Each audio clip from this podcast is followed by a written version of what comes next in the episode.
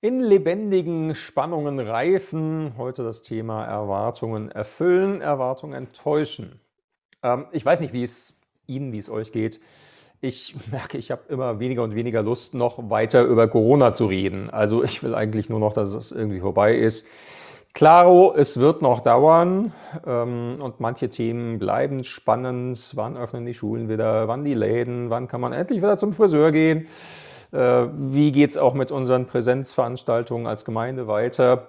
Aber ich merke, ich bin das Thema Corona eigentlich satt. Ähm, bei Corona-Sondersendungen gucke ich gar nicht mehr hin und ja, bei den Nachrichten höre ich nochmal, wie sind denn gerade die Zahlen, steigt es oder sinkt es weiter. Ansonsten bin ich da innerlich irgendwie auch weg und die ganzen Streitereien interessieren mich gar nicht mehr so sehr. Von daher mache ich jetzt auch mal bei der Predigt oder bei den Predigten eine gewisse Corona-Pause. Es gibt jetzt mal eine Corona-freie äh, Predigtserie mit dem Titel eben In lebendigen Spannungen reifen. Ähm, das klingt vielleicht erstmal ein bisschen sperrig. Ähm, ich vermute mal auch, das löst jetzt so kein inneres Juhu, da wollte ich doch längst schon mal was drüber hören, aus, sondern eher ein äh, hä? Wie heißt das, äh, im, im reifen Leben spannend sein, nein, in, in spannender Reife leben. Also, ne, es geht um in lebendigen Spannungen reifen, in lebendigen Spannungen reifen. Ich erkläre, worum es geht und fange mal hinten an beim Thema Reifen.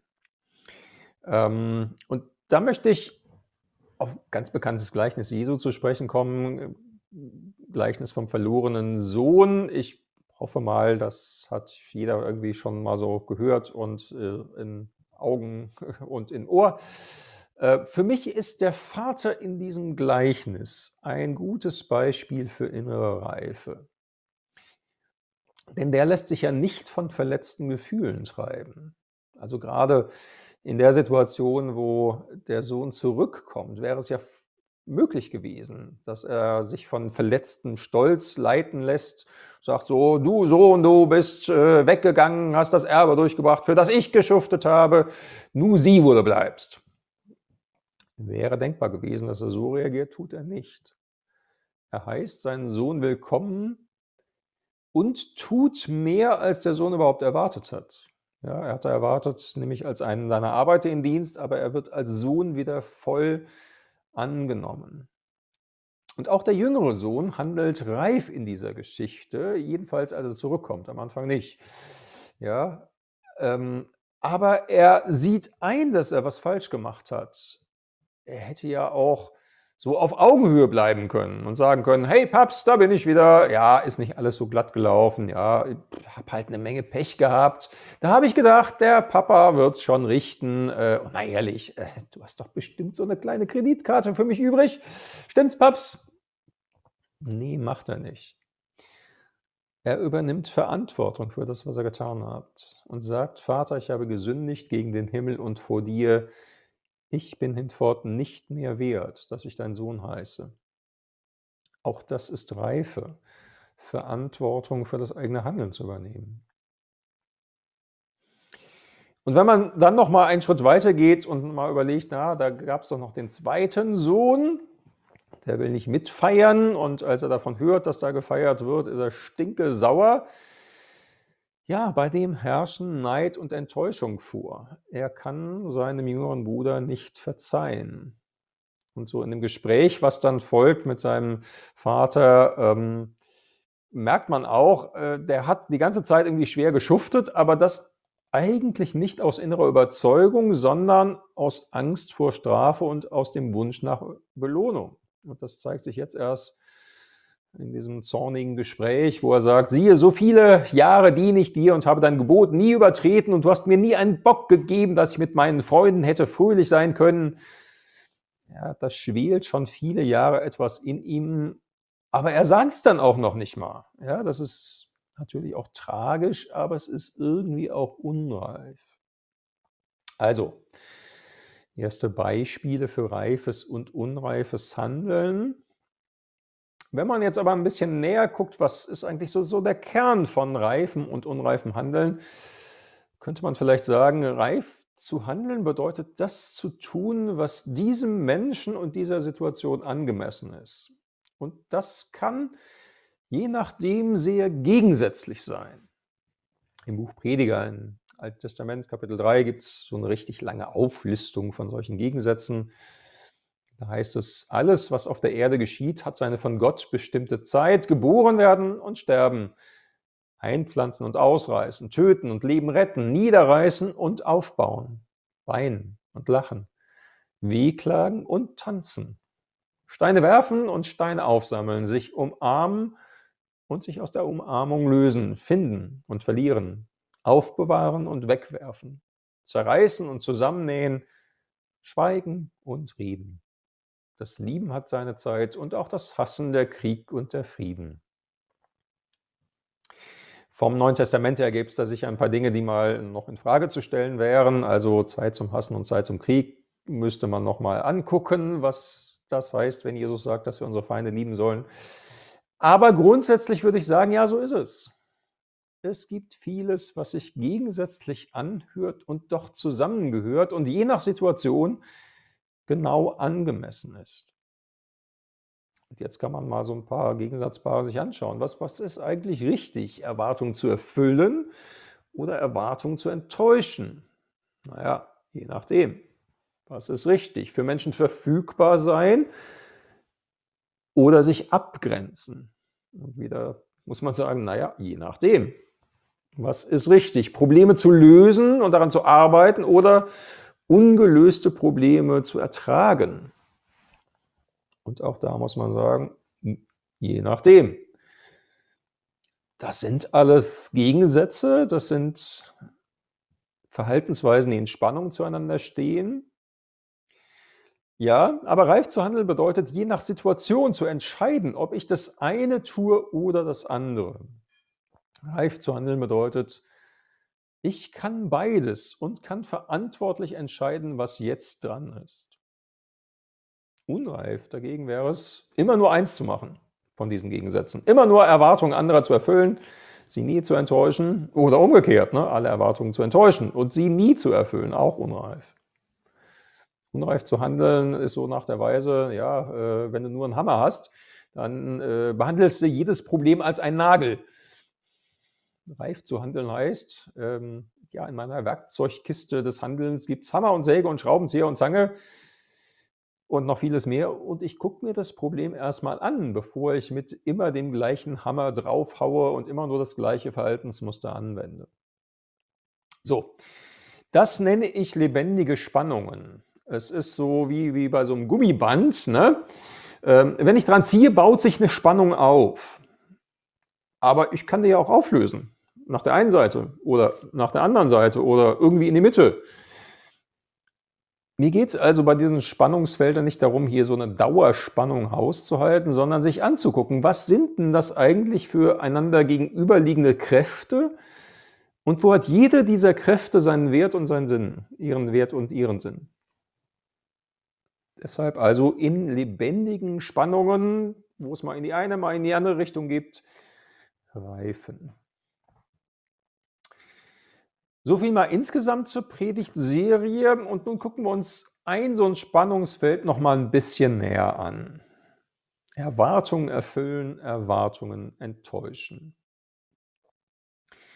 Ich will noch mal erinnern an das höchste Gebot, das Jesus benannt hat. Als er gefragt wurde, was ist das höchste Gebot, hat er gesagt, ja, es besteht darin, Gott zu lieben von ganzem Herzen, von ganzer Seele, mit deinem ganzen Verstand und mit aller Kraft und du sollst deinen Nächsten lieben wie dich selbst. So. Was heißt das aber nun praktisch im Umgang mit Erwartungen, die andere Menschen an uns stellen? Das passiert ja ständig und das ist völlig normal und gut, dass wir Erwartungen aneinander haben. Also wenn ich von jemandem gar nichts mehr erwarte, naja, dann ist er auch für mich echt unten durch. Ne? Also, wir werden ständig mit Erwartungen konfrontiert. In der Familie, am Arbeitsplatz, bei den Nachbarn, in der Gemeinde. Menschen stellen Erwartungen an uns. Was entspricht nun der Liebe, die Jesus uns geboten hat? Erwartungen zu erfüllen oder Erwartungen zu enttäuschen? Ganz ehrlich, rein instinktiv würde ich eher sagen, also meistens entspricht es der Liebe, Erwartungen zu erfüllen. Es sei denn, Leute würden was von mir erwarten, was gegen Gottes Willen ist. Und wo der biblische Satz greift, man muss Gott mehr gehorchen als den Menschen. Also ich wäre eigentlich immer eher so auf der Erwartung erfüllen Seite. Nun finde ich aber mal ganz hilfreich, bei Jesus selbst Maß zu nehmen. Ich meine, klar, Jesus ist ein super sondergelagerter Spezialfall als Sohn Gottes und Erlöser der Welt. Und doch ist Jesus ja auch unser Vorbild, wie Menschsein nach dem guten Willen Gottes geht. So, und wenn man jetzt mal näher guckt und mal die Evangelien durchblättert und guckt, ähm, wie ist denn das bei Jesus eigentlich? Hat er Erwartungen erfüllt oder enttäuscht und wo macht er was? Stellt man fest, also interessanterweise, Jesus hat viele Erwartungen erfüllt und viele enttäuscht. Ja, Jesus erfüllt Erwartungen. Menschen kommen zu ihm mit der Erwartung, geheilt zu werden. Und Jesus erfüllt diese Erwartung bei allen. Es gibt nicht einen, den er wegschickt und sagt, nee, dich heile ich jetzt mal nicht.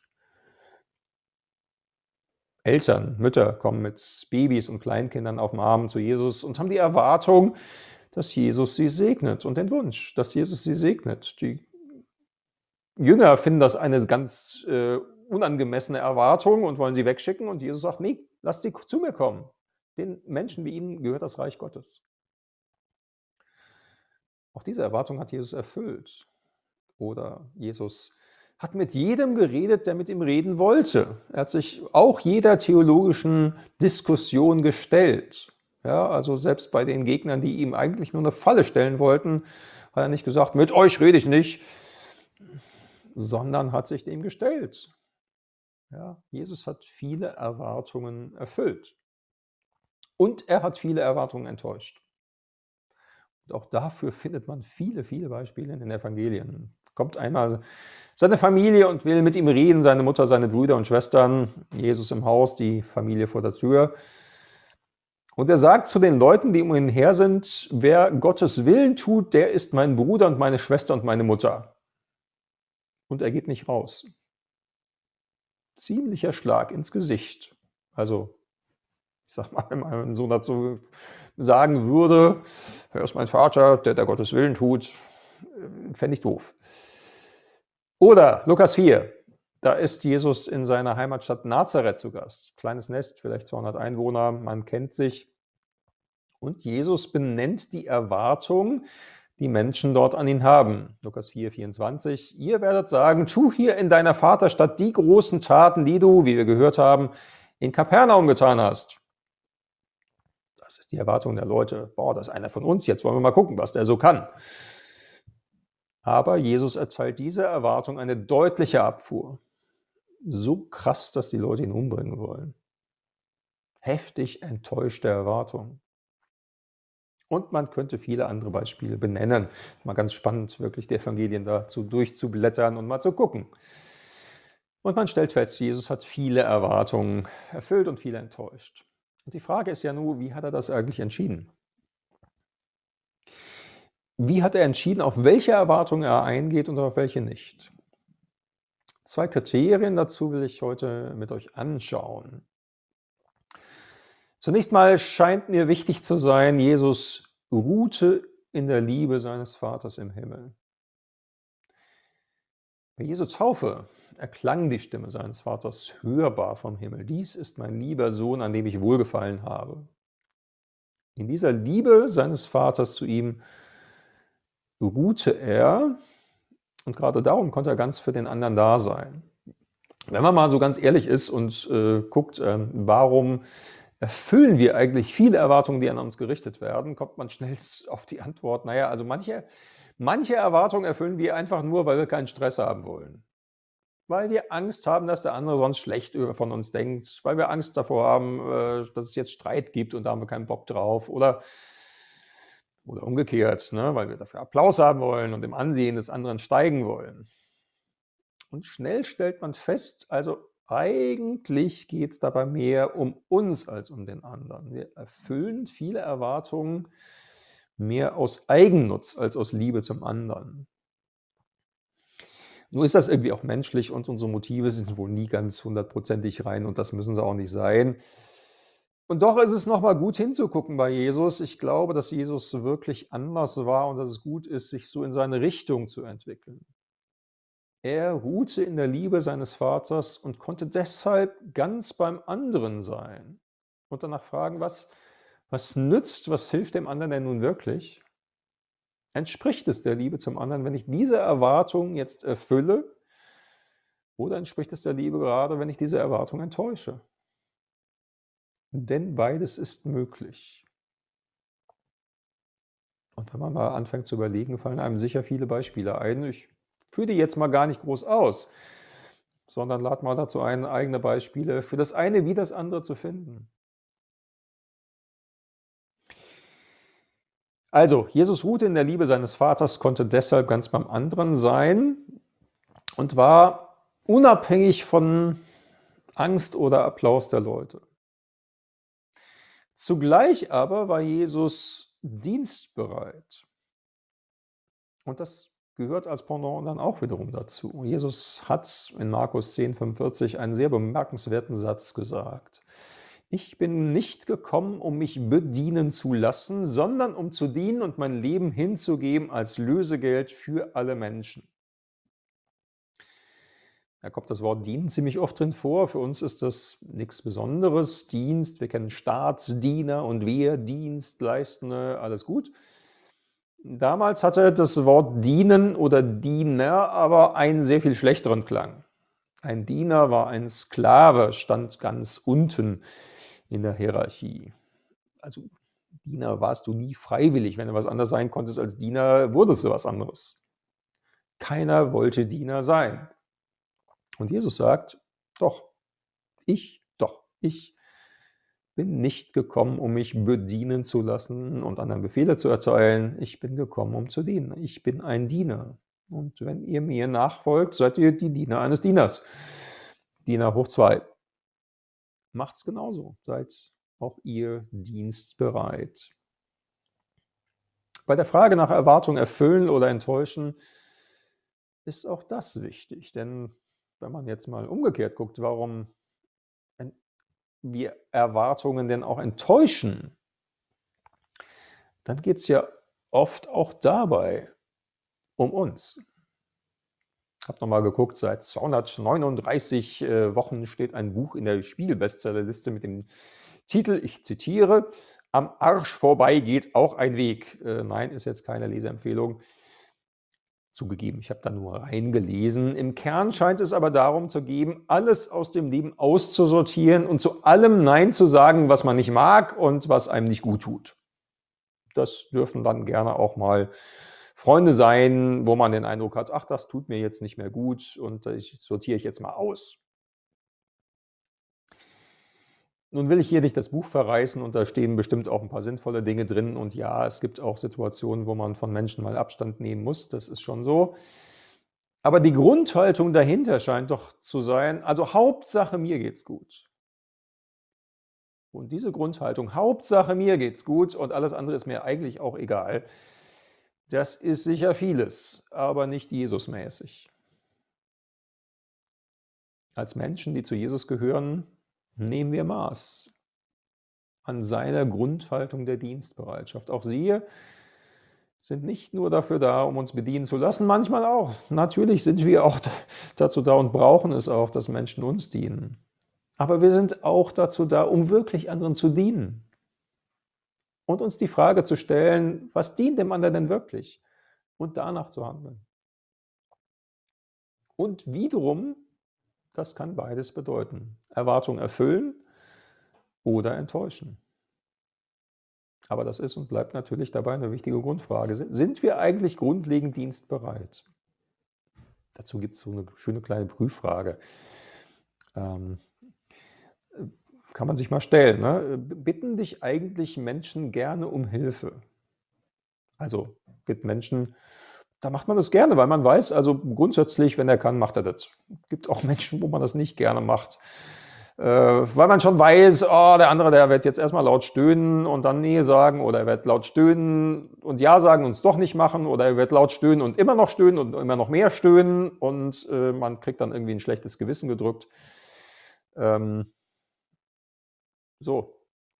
Dienstbereitschaft kann man ganz gut, finde ich, überprüfen an dieser Frage. Bitten dich andere gerne um Hilfe, um einen Dienst. Damit ist das Thema nicht ausgeschöpft. Ähm, völlig klar, ne? Erwartungen erfüllen, Erwartungen enttäuschen. Ich werde in zwei Wochen auch nochmal dran anknüpfen, dann mit dem Spannungspaar verfügbar sein und sich abgrenzen. Ähm, aber vielleicht nehmt ihr das schon mal mit dazu, was gehört als Kriterien dazu, innerlich, um zu entscheiden, ist es wichtig, Erwartungen zu erfüllen oder Erwartungen zu enttäuschen zu ruhen in der Liebe Gottes des Vaters und darum gerade beim anderen sein zu können und nicht von der Angst oder dem Applaus anderer abhängig zu sein. Und mal grundlegend dienstbereit zu sein. So viel für heute und damit sage ich Amen und bis zum nächsten Mal.